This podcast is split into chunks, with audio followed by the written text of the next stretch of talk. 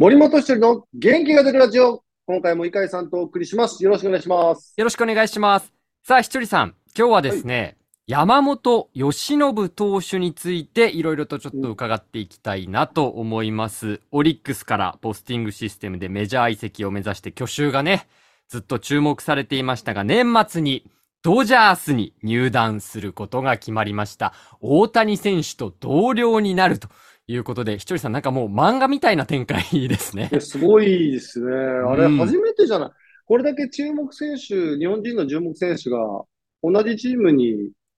入ったの。まあもちろん同じチームにいた時期はあるはい。けども、ここまでの注目された選手が2人揃うっていうのは初めてなんじゃないですか？いや、そうですよね。で、しかも、会談にね、大谷選手が同席して、一緒にやろうよっていう、口説いたというようなね、ことも報道されてましたけれども、どうでしょう？これ、大谷選手がいるチーム、日本人選手、よく知ってる選手がいるチームに移籍するっていうのは、初めてのメジャー挑戦の山本投手にとっては大きいんじゃないですか？まあもちろん大きいと思うし、なんかね、あの、えーそういう仕事をしてたからかもしれないんだけど、はい。あの、日本的にはね、メディア的にはすっごいありがたいと思うんですよね。はい。だって、当然、大谷翔平選手、うん。えー山本由伸投手と、はい。両方の情報を日本に流したいわけですよね。そうですね。はいっ。てことは、両方にこうカメラ、技術さん、音声さんでアナウンサー行ったり、えーまあコメンテーターの方が行ったりとかするのは、はい。ドジャースのキャンプ地行けばいいわけですか？ら、一箇所ででいいわけだから、そうですね。あの、そういった意味では、すごい、あの、メディアとしては伝えやすいところがあるのが一つと、うん。でもね、ただ一つ、もう一つは、あのーやっぱり両方が活躍してると、両方、たくさん情報を、あの、日本で流せる。だ本当は、えーいやー、あの、両方流したいんだけどなーって、一箇所になっちゃったら、それはそれで、はいまあ、少し広がりが少なくなる部分もあるとは思うんですけど、えだから、あの、例えば優勝の瞬間とか、じゃあ、大谷選手を映さなきゃいけない。え ー山本投手も映さなきゃいけない。えはい。で、なんかその辺のね、あの、難しさも今後出てくるけど、うん。まあでも、そのドジャースのキャンプ地とか試合に行けば、まあ二人を取材できるっていうのはすごくメリットあると思いますけどね。そうですね。さすがひとりさん、解説者目線というかね、メディア側の目線で。選手側じゃなくて、こっち側の話してるっていうね。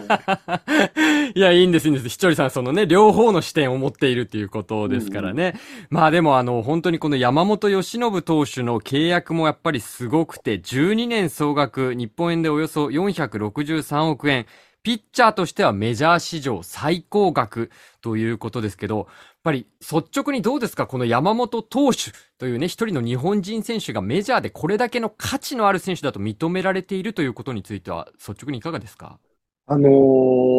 もうこれね、僕、ドジャース、本当すごいなと思うのは、はい。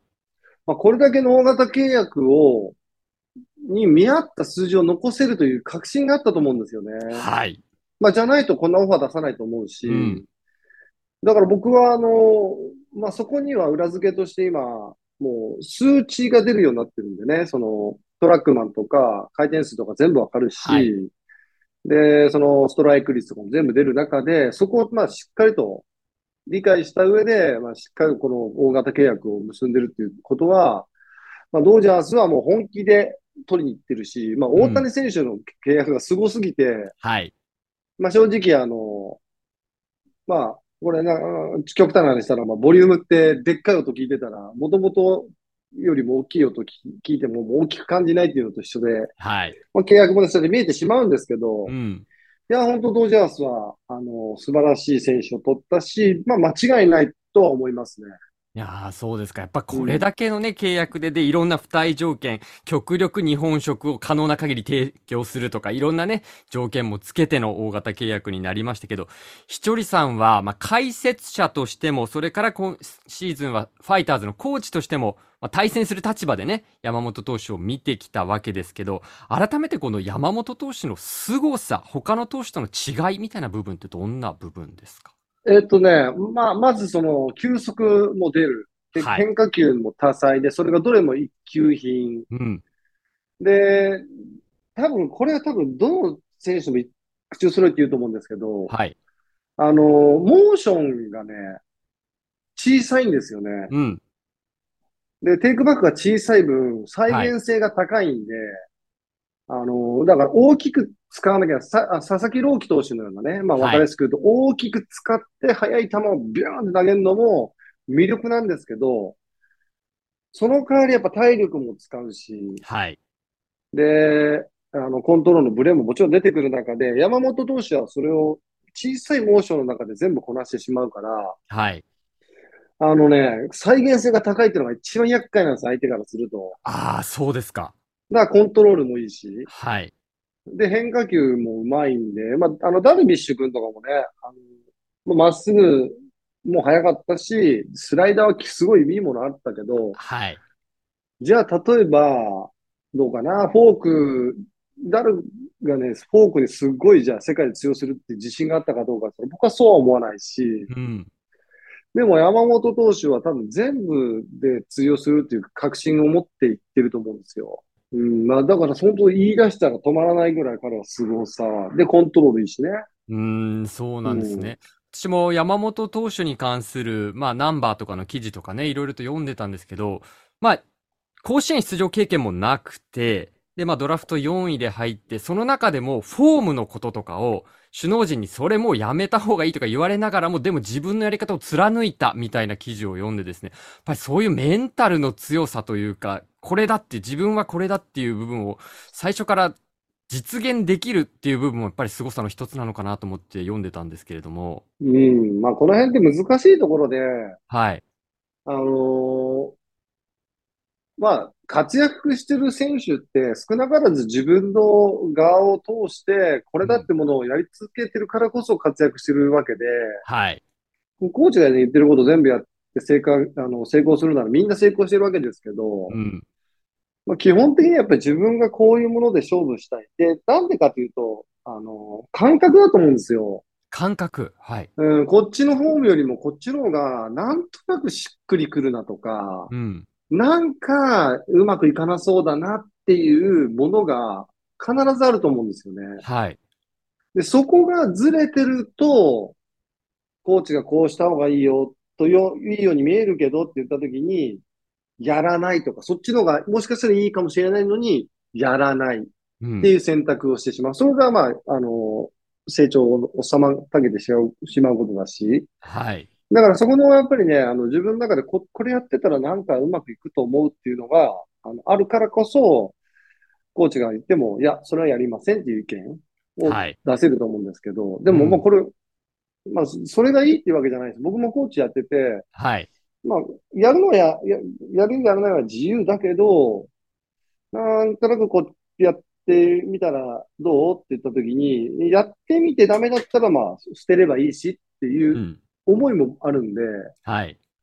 まあ、コーチもその選手のためを思って言ってるんだけど、まあ、ただ、やっぱりね、あの、コーチが何を言おうと、自分がそれを、あの、意見とか、知識をつまんで自分の中に取り入れていかないとやっぱ活躍できないっていうのは間違いないですからね。ああ、そうなんですね。まあでも結局最終的には結果を出すために、どっちもコーチもアドバイスするし、自分でも考えるしっていうことなんですもんね。そうそう、だから昔からこれも、あの、指導者のね、話ってよくするんですけど、昔ははい。その言うことを聞け、えー言うこと聞かなかったら使わないっていうのが通っちゃった時代があったわけですけど、もう、昔も今も変わんないのは、じゃあ、責任は誰が取るんだったら選手が取らなきゃいけないんで、うん。それ考えると、コーチがそんなね、あの、強制的にやらして、人生狂わしていいのかっていう話になってきちゃうんで、ん。まあそこはあの、昔も今も、上、その、なんだろう、目の前で起きてることは変わんないんだけど、捉えてることが変わってきてるっていうだけで。はい。うん、そういうことなんですね。まあでもその中で3年連続沢村賞、パリーグ投手4冠、MVP2 年連続ノーヒットノーラン達成とも様々な記録をね、うん、結果としてしっかりと残してきた山本由伸投手ですけど、ひとりさん、なんかファイターズが2025年に日本開催を検討しているメジャーの開幕戦に出場するチームとエスコンでオープン戦の開催を目指しているという報道もあったので、これ、可能性としては大谷、山本選手のいるドジャースとファイターズ対戦するっていう可能性も出てきてるわけですね。いや、まあね、それはぜひともエスコンで見てみたいですし、まあ、これは叶ったらすごい大ニュースになるでしょうね。とんでもない盛り上がりなんだろうなと思ってね、ちょっとワクワク一人のファンとしてはしてるんですけれどもね。まあでも、ひとりさん、山本由伸投手、これからね、大谷選手と共にドジャースでどんな活躍を見せてくれるのか、本当に楽しみですね。いや、あのね、僕の中ではもう、結構革新的にもう思ってるんですけど、新人王で、もう下手したら最多勝。下手したらとか、はい、かなり高い確率で最多勝。そうですか。うん、するとは思ってるんで、まあ、このは、ぼそっとね、えー、言っときます、こういうのは。そうですね。後で回収するっていうことですね。うん。でも必ず通用すると思うんで、ぜひとも活躍してもらいたいと思います。はい。ということで今日は山本投手。まあね、大谷選手の話をしましたけども、えー、ドジャースのね、今後の期待を込めてお話しさせていただきました。いかさんありがとうございました。ありがとうございました。